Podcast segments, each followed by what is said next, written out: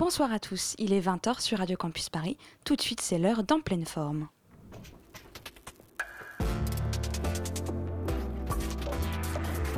Mon cadeau à moi, c'est une toile que j'ai peint pour vous. Nous voilà débarrassés du superflu, on va pouvoir aborder l'essentiel. En pleine forme, l'émission contemporaine des arts sur Radio Campus Paris. En pleine forme. Mais si c'est là que je me rends compte que malheureusement, je vous ai beaucoup moins bien réussi que le pauvre. L'historien de l'art médiéviste Michel Pastoureau a récemment consacré un ouvrage aux animaux célèbres de notre histoire et de leurs différentes représentations. Le loup, le cygne, l'ours et l'âne, entre autres, ont en commun d'avoir circulé dans les représentations populaires, d'avoir occupé différentes fonctions dans la mythologie, l'art, la religion et plus globalement dans les imaginaires collectifs. Dans cette persistance de la figure animale dans la culture, on peut y voir d'une part l'incarnation d'une supposée dialectique entre nature et culture, et de l'autre, un saisissement de la figure animale pour justement incarner ce qui fait l'humain en nous et ce qui fait de l'homme un animal un peu spécial, un peu plus spécial que les autres, comme le dirait Aristote. Ainsi, la bestialité et l'animalité sont exacerbées dès lors qu'un animal est représenté en situation anthropomorphique, ce qui est très fréquent. Lapin en complet veston dans Alice au pays des merveilles, chat en habit de bandit dans les gravures de Gustave Doré pour le chat botté, chien mangeant des crackers et buvant du thé dans le plus récent Wallace et Gromit. Bref, des animaux comme des humains, il y en a absolument partout. Le philosophe Henri Bergson s'est intéressé à cette situation d'anthropomorphisation des animaux pour y voir une cristallisation de ce qui fait l'humour. En effet, pour Bergson, le rire est en cela spécifiquement humain que si l'on surprend un animal, une attitude humaine, cela sera forcément risible tout en permettant, par le rire précisément, une critique de la condition humaine. S'il y a bien un artiste dont le travail semble condenser ces deux jalons de la représentation animale, la dérision d'une part et la critique de l'autre, c'est bien Alain Séchasse que nous avons le plaisir de recevoir aujourd'hui En pleine forme. Bonsoir. Bonsoir. Alain Séchasse, vous êtes donc artiste et vous avez longtemps eu, depuis longtemps, une production très pro- prolifique avec des installations comme Les Papas ou Professeur Suicide, de très grandes statues comme Platé ou Super Chaton, des dessins en noir et blanc, souvent très noirs, comme dans Café Noir ou Jurassic Park, et plus récemment des peintures abstraites pendant un temps, et plus récemment incluant de nouveau la figure du chat, ces grands chats blancs dégingandés et humains, trop humains peut-être, qui sont depuis longtemps une importante figure dans votre œuvre. Et depuis février, le musée d'art moderne de la ville de Paris vous consacre un accrochage, coup de vent, avec deux œuvres de la collection du musée, Le chat écrivain et une de vos toiles abstraites, Untitled 49, ainsi qu'une série de vos toiles les plus récentes, où les chats partent en vacances à deux et au bord de la mer, et sont pourtant bien mélancoliques. Nous discuterons avec vous tout au long de cette émission, et nous entendrons également un entretien de Jeanne avec l'artiste Hélène Barrier, ainsi que les conseils en galerie parisienne de Pierre-Henri. En pleine forme. Alors pour commencer cet entretien avec vous, Alain Séchasse, peut-être une, première question. Au début de votre carrière, dans les années 80, vous produisiez des installations avec des structures qui gravitaient beaucoup autour du thème de la maison, de l'habitat. Vous avez fait appartement Metz en 1983 et la maison écroulée en, en 85. Comment est-ce que vous êtes passé de ce saisissement-là de la question de l'habitat à quelque chose de beaucoup plus figuratif dans votre travail? Ah, vous me, alors là, vous me ramenez à des, années euh, lointaines, c'est un plaisir.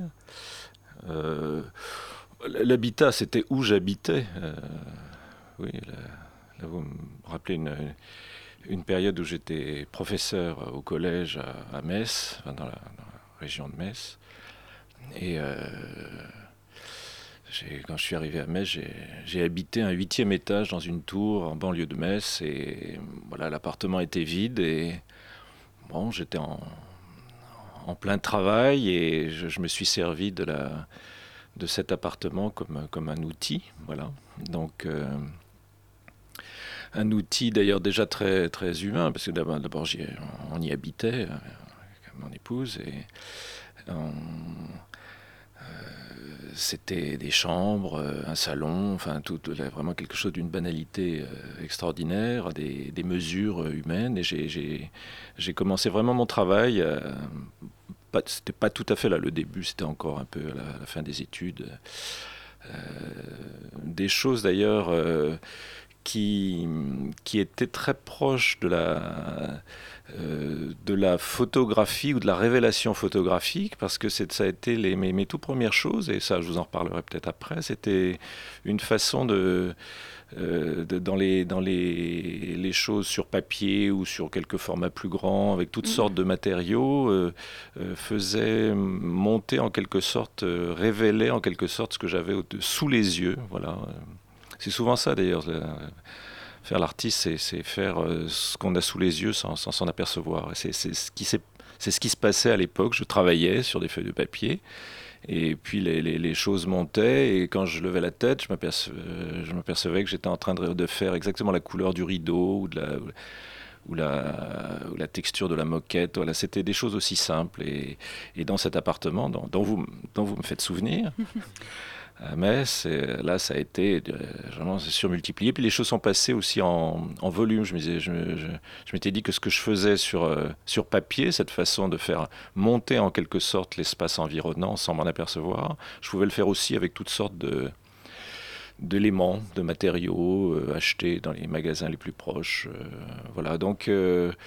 Et puis, effectivement, ce faisant, euh, des, des, des, tasseaux de bois montés avec une chaise, etc., qui, distendaient l'air de même de la, de la, des, des, des chambres ou du salon dans lequel j'habitais. Euh, progressivement, je me suis dit, c'est vraiment comme des personnages qui sont en train de se dresser. Et euh, j'ai pensé que je pouvais aussi m'emparer de d'éléments plus, plus figurativement humains. Alors il y a eu un moment, euh, j'ai fait une pièce qui, qui, a, qui, qui, a, été assez importante pour moi, qui s'appelait Le Mannequin. Alors, donc, euh, le Mannequin, donc on voit un, une sorte de, de bonhomme, euh, la tête renversée dans un pot de peinture. Ou n'est-ce pas un pot de peinture? euh, C'était pas spécialement un pot de peinture, il n'y avait pas le rapport. Non, euh, c'était euh, une cuvette euh, remplie de plâtre blanc. De plâtre blanc, d'accord. Voilà, qui, qui, qui, avait permis de, de sceller le, le, personnage la tête à l'envers et, et, les, et, les, et, les, jambes battant, euh, battant en l'air comme ça. Dans... Il y a un côté très cinématographique. On pouvait oui. penser je sais pas, à Max Sennett, à Laurel Hardy ou à à, la, à, tout ce cinéma drôlatique des origines. Ça, c'est quelque chose qui m'a toujours très, beaucoup, beaucoup motivé. Et, euh, et, puis aussi une scène un peu de, de assez de, de, désappointement. Enfin, ce, ce, personnage, il est, il n'est pas tombé volontairement dans, dans, la bassine. Il lui est arrivé un, un accident pas, pas, très, pas très heureux. Pas très drôle, oui. Dans lequel on voit disparaître sa tête et il lui reste plus qu'à battre des jambes en l'air, euh, voilà, comme un pauvre euh, insecte pris en quelque sorte dans la dans son, son, sa propre petite mésaventure. Voilà. Donc euh, j'en ai, fait une, j'en ai fait une sculpture. Mais ça, cette oscillation entre l'humour le, et le désarroi qui est très présent dans votre œuvre, on y reviendra. Mais comment est-ce que vous avez justement toujours ce va-et-vient entre partir d'un élément pardon, quotidien pour ensuite le détourner, le, le déconstruire?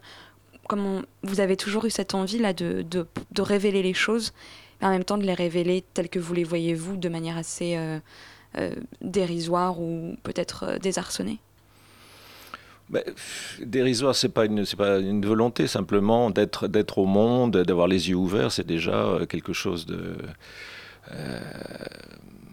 C'est peut-être ça, le, c'est peut-être ça le dérisoire, le, notre, notre, notre quotidien déjà. Et donc, quand vous êtes artiste, ben, faire tous ces actes de représentation, en fait, vous vous, vous révélez, au, oui, au sens propre des euh, le réel et le réel, c'est jamais agréable. Ouais. On se lève le matin, on commence euh, déjà le premier acte de représentation, on se, on se, regarde dans la glace déjà. C'est pas alors ça peut être très agréable si, ou, ou, pas. Enfin, ça peut être drôle. Euh, ou, ou, moins drôle, ça dépend ce que vous avez fait. C'est un surgissement euh, de l'image dès le matin. Voilà, c'est un acte de représentation. Et alors après, vous décidez avec la, grande prétention qu'a l'artiste de, le dire, de le dire, de, dire aux autres, bah, je peux de ça, je peux en faire une image, je peux en faire quelque chose. Voilà, donc euh, euh, c'est tous ces... Euh, oui. Dans ce sens, j'ai toujours eu envie de faire, de faire ça. Donc, j'ai toujours eu envie de faire l'artiste, c'est-à-dire de, de, de non pas de, donner un message à travers ces mais simplement de révéler, voilà, simplement de, de, les mettre sous les yeux des spectateurs de façon de façon très, très directe, très, très immédiate. Alors justement, cette, euh, cette question de la révélation dont vous parliez déjà tout à l'heure, elle est très présente dans le dessin dont vous vous êtes saisi dès le début de votre carrière. Et c'est peut-être, j'ai l'impression, le médium qui vous, est, qui vous a collé au corps le plus, auquel vous êtes resté le plus fidèle. Vous aviez fait, euh, euh, vous avez utilisé la mine de plomb, le pastel, enfin toutes sortes de médiums pour faire du dessin.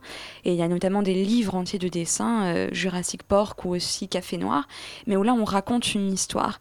Qu'est-ce que le dessin vraiment vous permet? Qu'est-ce que c'est pour vous le dessin et comment est-ce que vous vous en servez? J'ai toujours été intéressé par le, par le dessin au, sens propre, un DE, 2SIN, c'est-à-dire vraiment l'inscription. Bon, voilà, il y avait des raisons aussi euh, du travail de l'art. Bon, voilà, quand j'ai commencé mon travail, c'était aussi, on était en plein dans euh, des, travaux de type euh, plus euh, liés à la, critique du procès, à, travers des, à travers la peinture notamment, etc. Donc c'était aussi une façon de tourner la page, pour, très, très simplement hein, pour moi, de, dire c'est pas ça qui m'intéressait, et donc de m'emparer de tous les éléments du, du dessin me semblait plus, plus neuf à l'époque. Euh, mais déjà, les, choses dans l'appartement là dont on parlait à Metz, euh, c'était déjà du dessin, du dessin en volume, des, inscriptions, euh, voilà. après, effectivement, il y a eu des, ensembles de dessins. dans ce que ça a de plus, de plus direct, de plus immédiat, voilà, j'ai toujours été intéressé par le,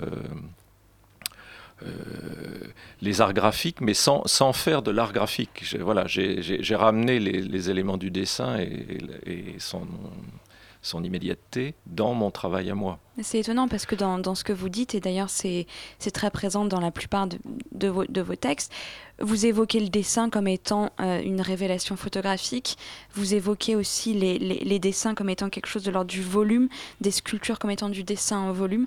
Comment, est-ce que, comment expliquer cette sorte de synesthésie générale qui circule euh, dans vos œuvres? C'est une envie, ça, de casser les, les frontières entre les médiums pour qu'il y ait juste une œuvre d'art?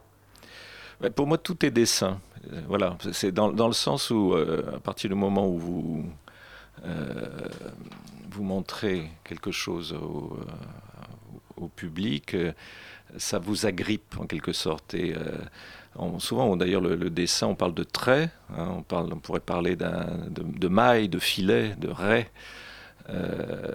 quelque chose auquel on n'échappe pas. Voilà, ça, ça m'intéresse. D'ailleurs, vous voyez, on dit les, on, y reviendra certainement à propos des, têtes de chat, etc. on parle des traits du visage, par exemple. Vous voyez, il y a quelque chose de très euh, dessin, justement. Là, voilà. Et euh, quelque chose, euh, voilà, un, visage humain, vous n'y échappez pas. Et un dessin, on n'y échappe pas. Il y a toujours quelque chose qui vous, qui vous agrippe directement. de fait le, le dessin, vous voyez, c'est assez. En même temps, ça recèle un pouvoir euh, infiniment mystérieux parce que c'est quelque chose qu'on ne voit pas. C'est quelque chose qu'on sait être. On, parle du dessin d'une table, là, ou du, dessin d'un verre qu'on a devant nous mais euh, on ne le voit pas. Par contre, on va, on va, on va voir la, couleur, la matière, tous les éléments sensuels, euh, etc. Mais le, dessin lui-même, c'est ce squelette qu'on ne, qu'on ne, voit pas. Voilà. Et donc, de, de travailler ça m'a toujours, m'a toujours bien motivé alors avec toutes sortes, euh, toutes sortes d'éléments. Euh, vous parliez par exemple de, de, cahiers de dessin, euh, d'ensemble de, dessins souvent Café Noir qui raconte toute une histoire où le, on voit des, des figures euh, euh, à l'air de chat, on y reviendra, mais qui sont dans un univers royal. Il y a des couronnements, il y a des, des scènes de cours, euh, des fuites. On dirait une, une histoire de France royale résumée, un peu détournée aussi. Aussi une série aussi, donc c'est une suite. Oui, c'est ça, ça, Café Noir, c'était un, un ensemble. D'ailleurs, Café Noir est le seul mot dans tout ce carnet que j'avais publié pour le, le MAMCO, le, Musée d'art moderne à, Genève, euh, dans leur collection. C'est un, ensemble de dessins faits au, stylo feutre acrylique. Euh, et alors, ils, étaient là, ils avaient un mode de réalisation. Chaque ensemble de dessins a un mode de réalisation. Euh. alors, je parlais de Café Noir. C'est les... Là, il n'y avait pas de mots. Souvent, il y a des ensembles de dessins où il y a des mots, où il y, avait des, où il y a des blagues écrites, euh, écrites, dessinées. Et donc, là, il n'y a aucun mot, sauf Café Noir dans un dessin qui est le, qui est le titre. Déjà, Café Noir recèle quelque chose de dans son nom, c'est un café, il est noir. Donc, pas de sucre. voilà, pas, de sucre, il a l'air assez. Pas d'édulcoration de la réalité. Voilà, il est, il est, noir, un peu comme la bile est noire. Là, il y avait quelque chose d'extrêmement. Euh, mm, mm. Euh, une, mélancolie là, qui, coule, qui s'écoule. Euh, et, et, ces dessins, pour vous parler rapidement de la façon dont ils étaient réalisés, c'était sur du. Les originaux sont faits sur un, un papier. Euh, assez lisse. Et une fois que le, stylo était posé, il n'y avait pas de retour en arrière possible. Il n'y avait pas d'éléments picturaux qui m'auraient permis d'effacer, etc. Donc euh, l'histoire, en quelque sorte, continuait. Euh, une fois que voilà, il y avait une, adéquation complète entre la, réalisation et, la petite histoire racontée dans, chaque dessin. Alors quelque chose d'étonnant, c'est qu'après des années à, avoir raconté beaucoup d'histoires dans le dessin, mais aussi dans les installations, vous avez opéré une sorte de virage à 180 degrés pour faire de la peinture euh, totalement abstraite. Euh, c'est arrivé euh, peu de temps après votre exposition au musée Bourdelle. Qu'est-ce qui a... En même temps, oui, c'était même l'occasion. C'est l'occasion. Qu'est-ce qui a... Enfin, est-ce que vous pouvez nous parler un peu justement de ce, de ce virage? Qu'est-ce qui vous a motivé à, l'effectuer? Et qu'est-ce que ça implique pour un artiste de passer d'un médium à un autre, mais aussi d'un mode de représentation à un autre? Euh, Là, ce qui, ce qui s'est passé, euh, bon voilà, j'avais très volontairement théâtralisé euh, ce, passage à l'occasion d'une exposition. Oui, c'était une carte blanche offerte par la, directrice du musée Bourdelle à l'époque, qui était Juliette Lafont, qui, qui, qui, avait inauguré un formidable programme d'exposition d'art contemporain dans, dans, dans, le, dans, le, musée Bourdelle, au sein même des collections du sculpteur Bourdelle. Et euh, la carte blanche, il y avait aussi une sorte de cahier des charges, c'est-à-dire quand même d'utiliser, d'utiliser des mhm. éléments du, d'utiliser des, éléments du musée. Et je, je me suis servi de ce, cette espèce de grand théâtre, notamment cette galerie de plâtre où il y avait tous les modèles de, de Bourdelle, pour voilà, faire avancer mon, mon, idée. Mais quand vous dites euh, des peintures abstraites, oui, dans le sens où euh, les, sur ces premières choses-là que, que je déjà avec toutes sortes de techniques dont, on parlait à l'instant, que j'avais utilisées, des, pastels à l'huile, des, crayons, des grosses mines de plomb, des feutres, euh, la peinture acrylique, des marouflages, enfin toutes sortes de techniques. Euh, c'était plutôt de l'ordre d'un effacement des... Euh, voilà, c'est comme j'utilisais la figure humaine, c'était plutôt une non-figure humaine, donc finalement, pas tant de rentrer dans une abstraction programmatique euh, que d'effacer. Voilà, donc il y avait, il y avait un, tableau d'ailleurs qui. Euh, qui était euh, que une toile que j'avais réalisée en 1992 dans, une, dans une exposition qui était une projection faite avec le rétroprojecteur je me suis servi de ces... Il n'y avait pas de chat d'ailleurs à l'époque, mais c'était assez animalier.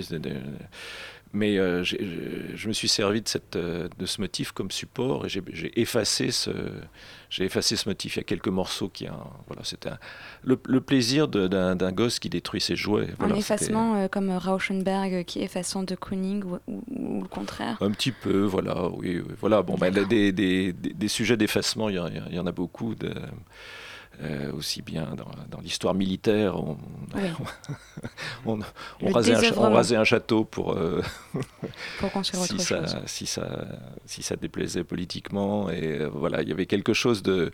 je, continue ma propre violence parce que je, je revendique une euh, une violence interne aux œuvres d'art, et je continue ma propre violence par, par l'effacement de mon propre travail. Donc, ce qui et, euh, et, dans cette période abstraite qui a duré une huitaine d'années, il y a eu quand même beaucoup de, de périodes et d'ensembles très différents. Alors on a un peu là évoqué les, les différents médiums euh, qui, ont jal- qui ont jalonné votre carrière, mais il en reste encore un dont on va pouvoir parler.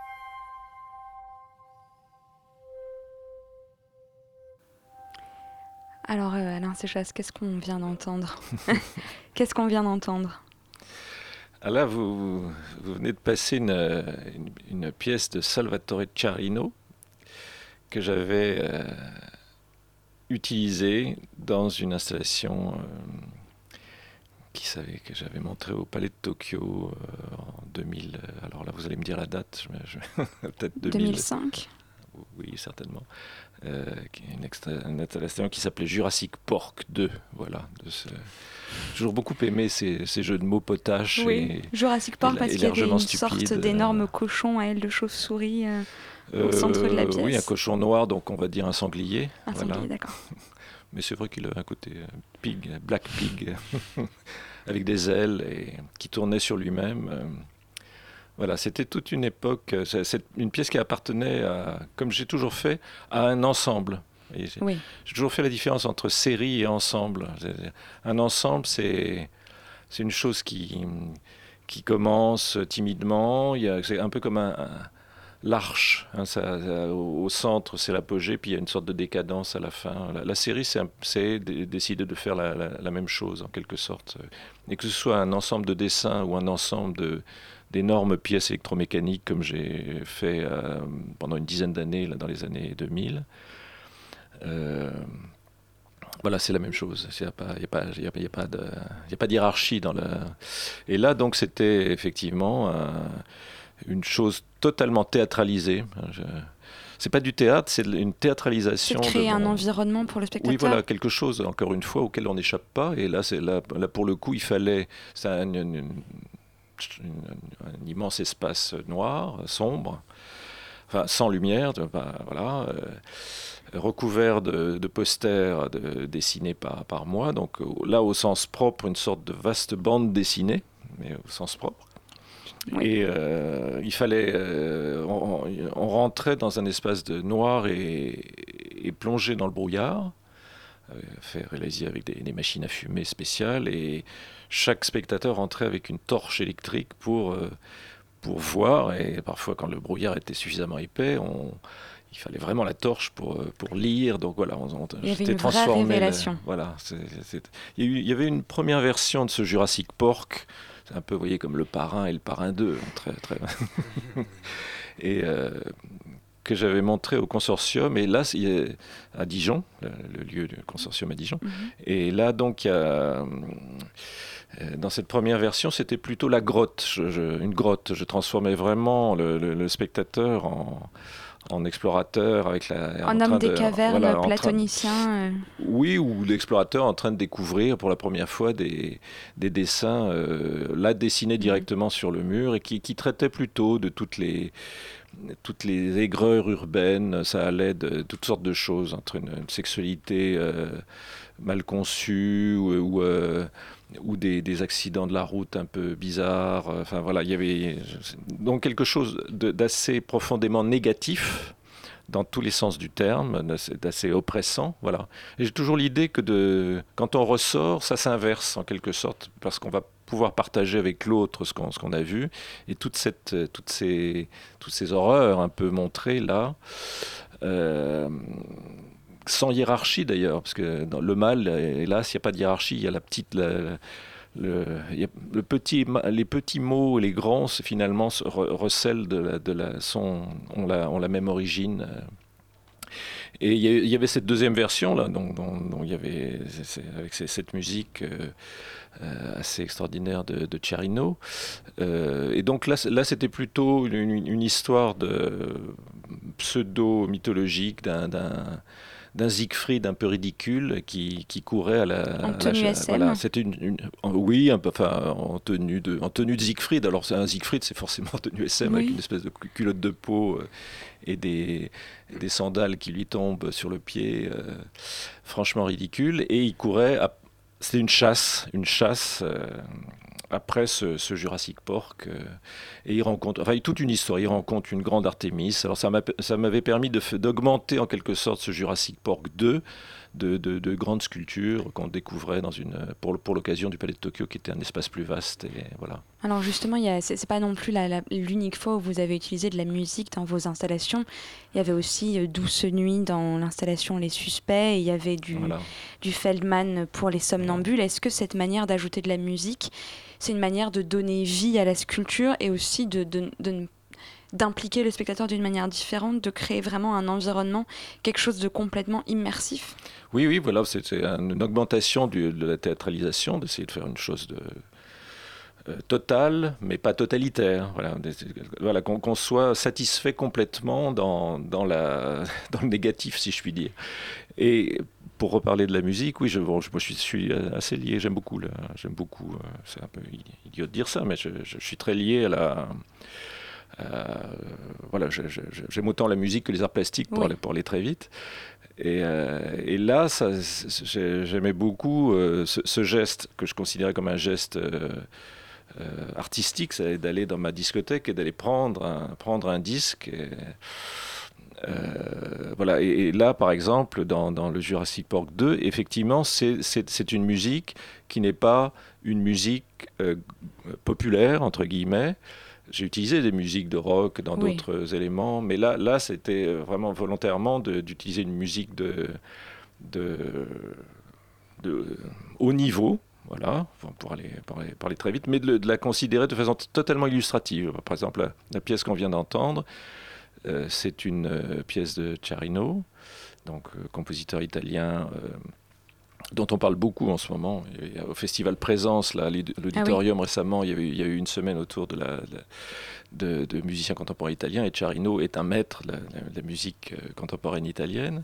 Et donc de, de faire... Euh, de faire entendre cette flûte, effectivement, ça rappelait la flûte d'Hermès, donc c'était pris de façon immédiate en quelque sorte euh, et totalement illustrative alors que il y a infiniment plus de complexité dans la pièce de, de Cherino que, que ce que je voulais bien y comprendre là.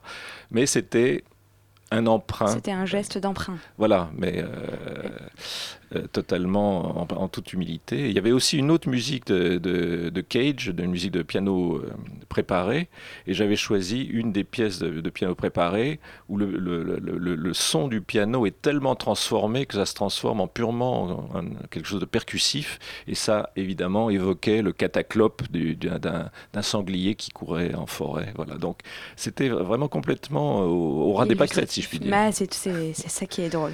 Bon, on continuera de parler de tout ça juste après une petite pause musicale.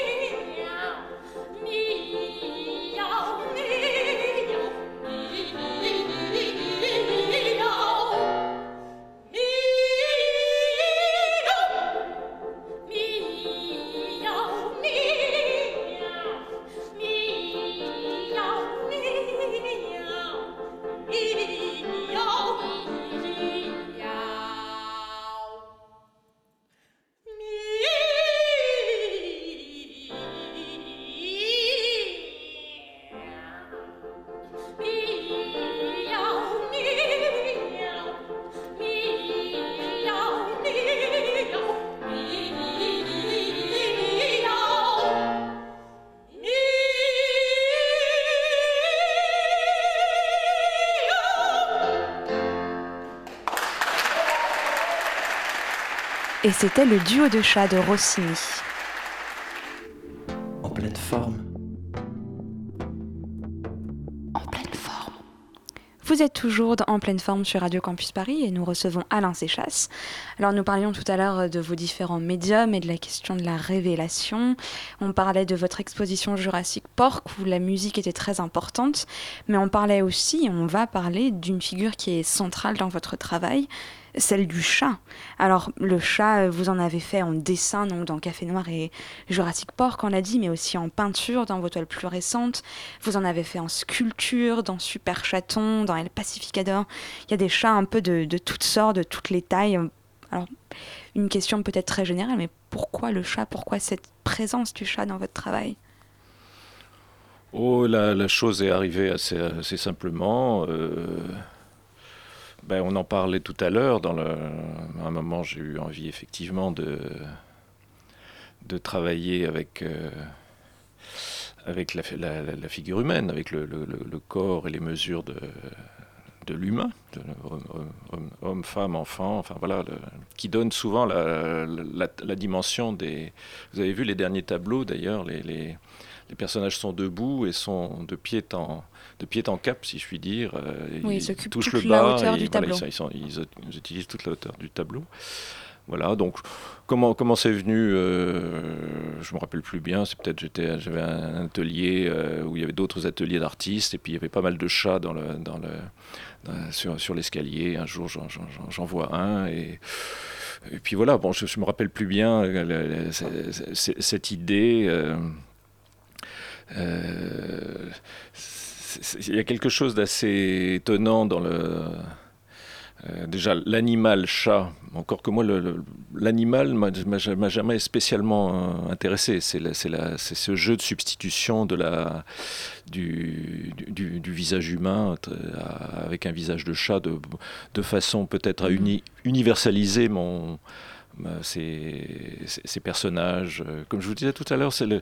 Euh, D'abord, on fait toujours des autoportraits. Hein. Vous, vous, regardez un Rubens, vous dites que vraisemblablement tous les tous les euh, tous les visages sont, sont à peu près les, oui. les, mêmes et il devait certainement. Euh, bon, voilà, chaque chaque peinture de chaque artiste, quand on voit les les, les, les visages, on peut penser à, à qui, qui, devait ressembler à, à ça, le, le, personnage. Là. Dans l'exposition Velasquez là, qui avait au Grand Palais l'année dernière, il y avait un autoportrait de Velasquez et on, euh, et, et on regardait un tableau à côté, mais il n'y avait que des, enfin, que des autoportraits. Que, que des autoportraits, c'est proprement hallucinant. Et d'ailleurs, on me dit souvent, qu'est-ce qui vous ressemble, le chat, etc. Donc voilà, c'est donc c'est ailleurs en quelque sorte. C'est pas tant le, c'est pas tant le, chat en lui-même, c'est moi qui m'intéresse, c'était cette, substitution. Euh, D'ailleurs, le, le, chat recèle un tel pouvoir anthropomorphique que d'ailleurs on dit le chat quand on pense, euh, quand on, on, dit, on, on, peut penser facilement au personnage, au personnage debout, à, l'humain. On dit le chat, vous, on ne prend pas le temps de dire homme à tête de chat ou le femme chat à tête de Galuc d'ailleurs voilà. euh, repose très bien sur cette bah, formule-là aussi. Il y a toutes sortes de dessinateurs euh, au cours des âges qui ont utilisé le. Voilà. Donc quand j'ai commencé, la, gageure, c'était aussi, moi qui ne suis pas un dessinateur de bande dessinée, ni, de, ni dessin d'humour, euh, ni d'autres médiums, euh, je, suis, je, suis, dans, dans l'art, au sens le plus général du terme, mais sans spécifier. C'est ça qui est assez, souvent assez étrange. D'ailleurs, on me dit je suis artiste, mais euh, finalement je ne suis pas cinéaste, je suis pas dessinateur de bande dessinée, etc. Mais voilà, donc de, ramener euh, une imagerie qui peut sembler d'ordre enfantin ou, grand public, de, de, l'amener dans, dans, dans, le grand art classique pour aller vite. Voilà, c'était mon désir euh, de négatif euh, de l'époque. Comment est-ce qu'on peut amener euh, quelque chose de, de, ridicule, c'est-à-dire son propre ridicule, et que ça se retourne positivement et, que ce soit quelque chose de commun aussi, quelque chose de partageable. Et ça, c'est quelque chose qui me euh, qui m'obsède dans mon travail, c'est-à-dire de trouver à, à quelque quel, chose d'universalisable. Voilà, à quel, mais de partageable. À quel, à quel moment les, les, choses deviennent euh, de l'ordre d'une communauté. Voilà. Et là, c'était, c'était, euh, oui, effectivement, euh, un coup de force pour moi de, de dire, bah, je vais, je vais, je, je vais utiliser des, des, des, des, têtes de chat pour pour parler de ça, pour parler du commun. voilà.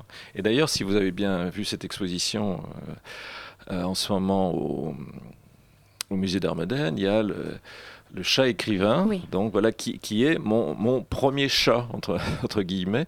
Et d'ailleurs, quand on le regarde, c'est effectivement un chat. Il a, il a une queue, il a.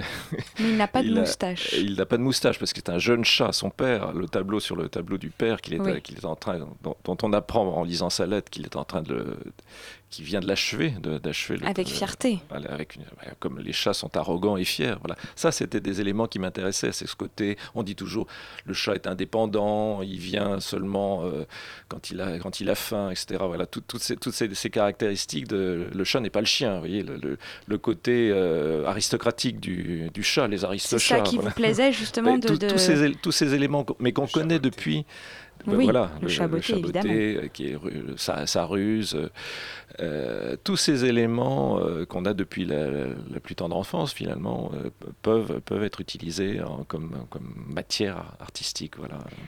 Mais ça va du, du, chat égyptien, voilà, qui était le.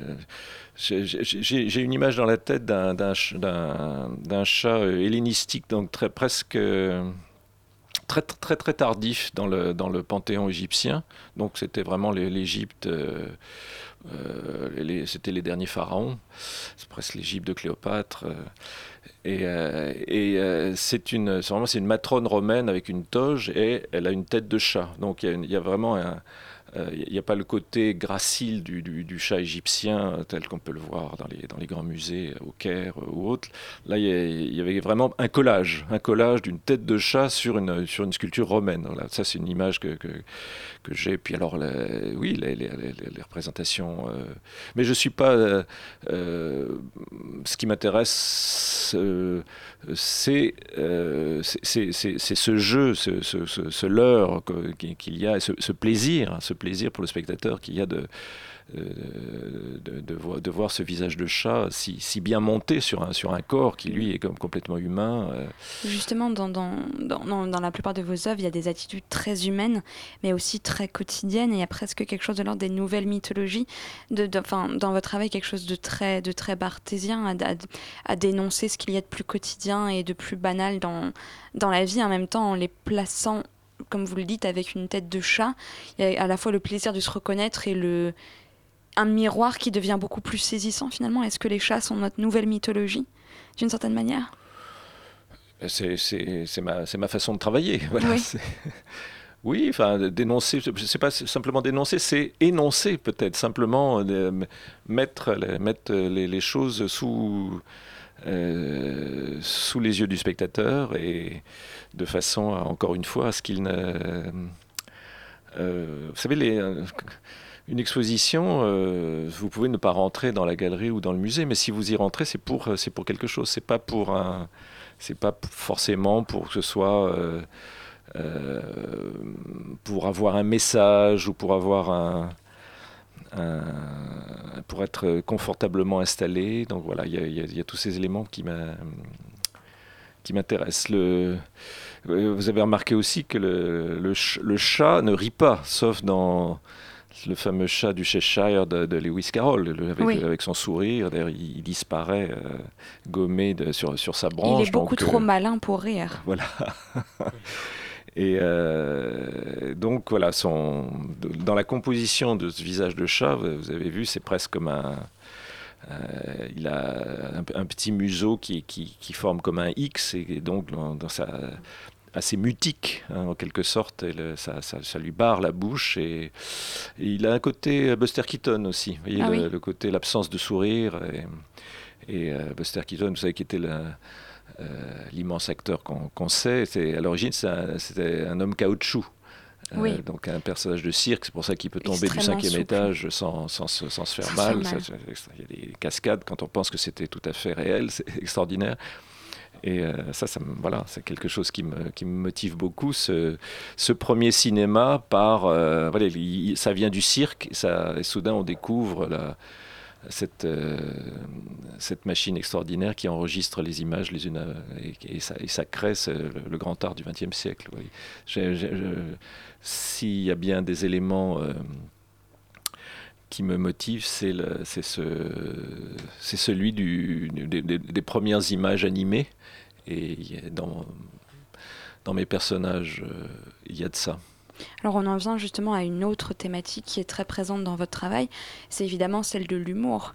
C'est important de, de, faire rire dans, vos œuvres et de beaucoup de manières différentes. Est-ce que cet humour est là pour, lui-même, juste pour la blague?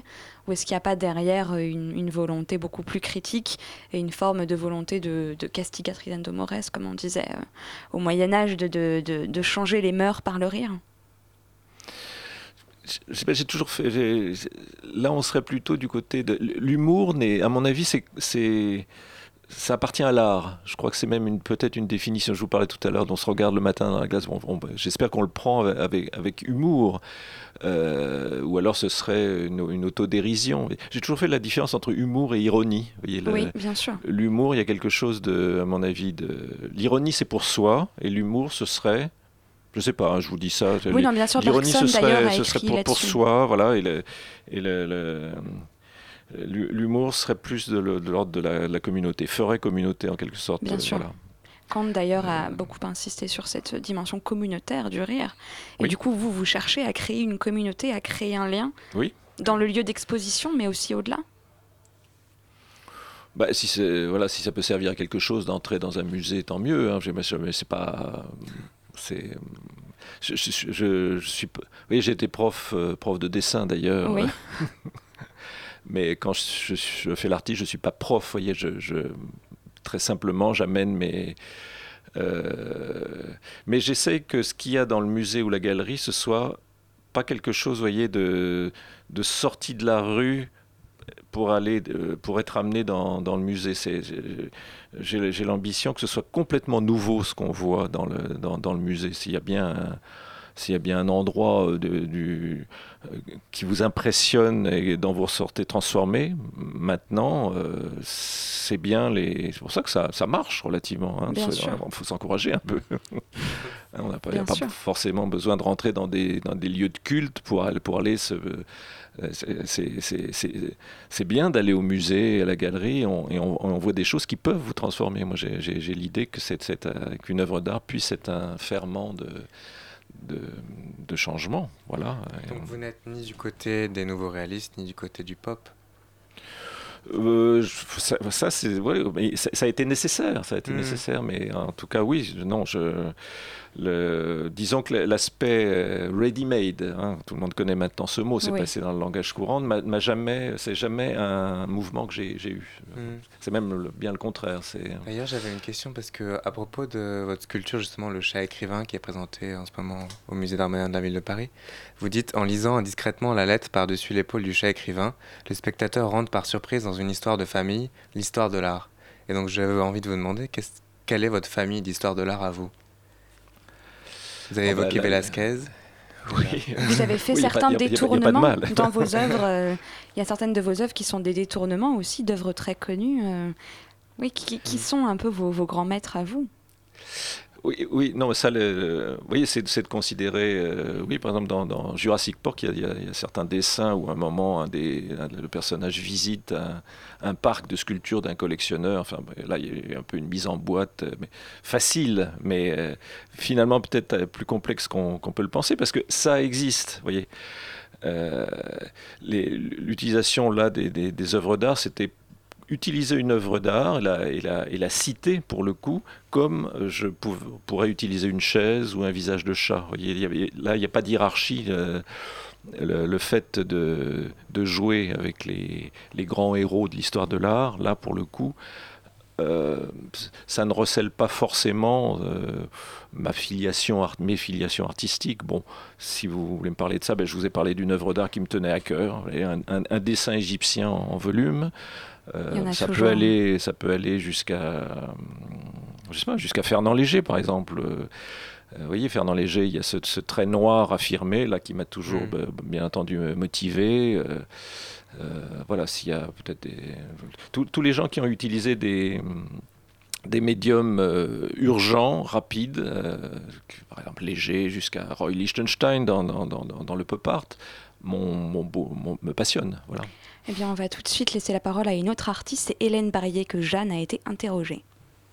Hélène Barrier est une artiste multimédium qui explore la matière, état du corps et d'âme. Designer et artiste textile, performeur, Hélène Barrier s'intéresse à notre part animal et aux monstres qui peuplent nos mondes intérieurs autant que notre réalité commune. Paysages, animaux, machines, elle fait surgir des formes et protubérances aux dimensions organiques, molles, feutrées, à base de textiles et dessins de figures fantastiques. Bonjour Hélène. Bonjour Jeanne.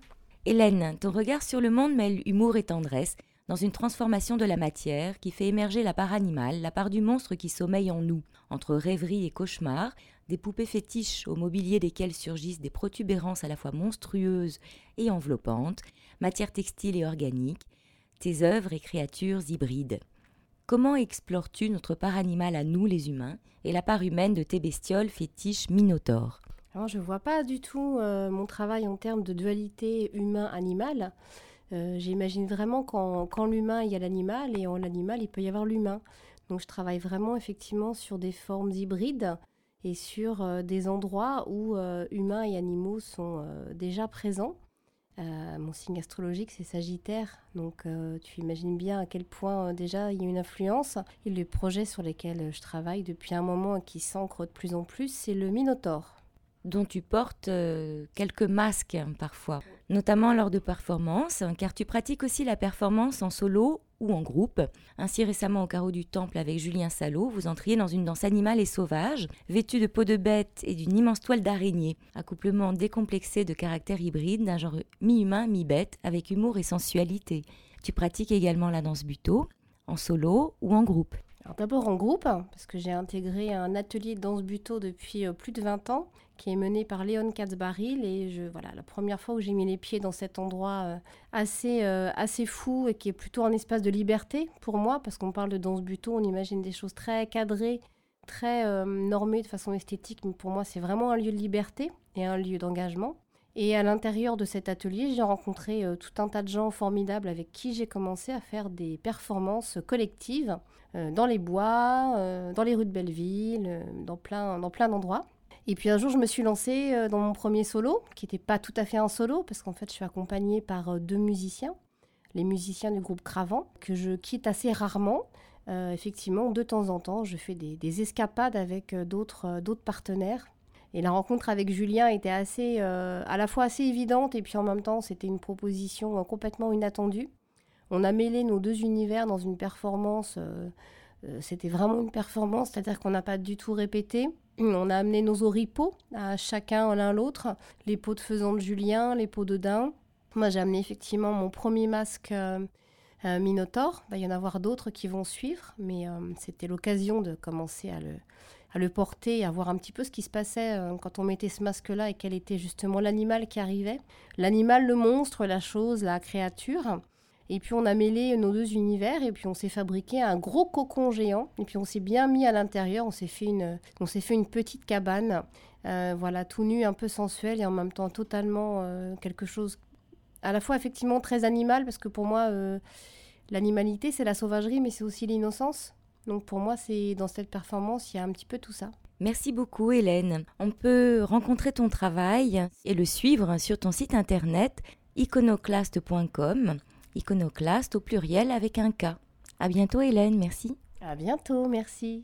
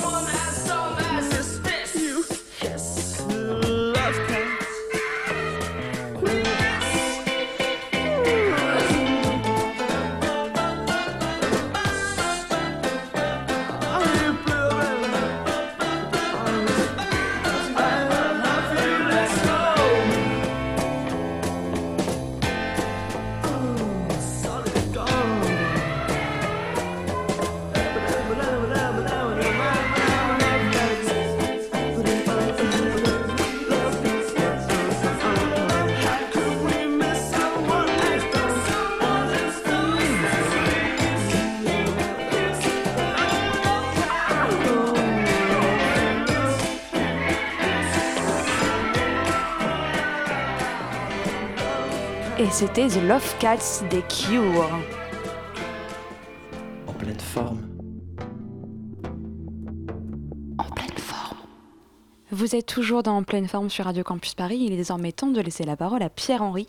Pierre-Henri, tu nous as encore préparé une, une promenade dans les galeries parisiennes. Oui, une promenade dans le Marais cette fois-ci, où on commence euh, au 79 rue du Temple avec la lourde porte en bois de la galerie Marianne Goman qui ne veut pas hésiter à pousser pour découvrir l'exposition de Niele Toroni, un artiste historique, comme on dit aujourd'hui, des artistes contemporains qui sont déjà rentrés dans l'histoire de l'art, puisqu'il travaille depuis 1967 à faire des traces de pinceau sur les murs.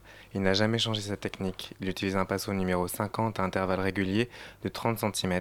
On peut donc découvrir ses dernières installations in situ ainsi que des dernières toiles et des toiles plus anciennes sur euh, toile cirée, différences et répétitions donc qui sont le sujet d'une désubjectivisation de sa peinture qui n'a rien de conceptuel puisque ce n'est pas lui qui laisse une empreinte mais le pinceau.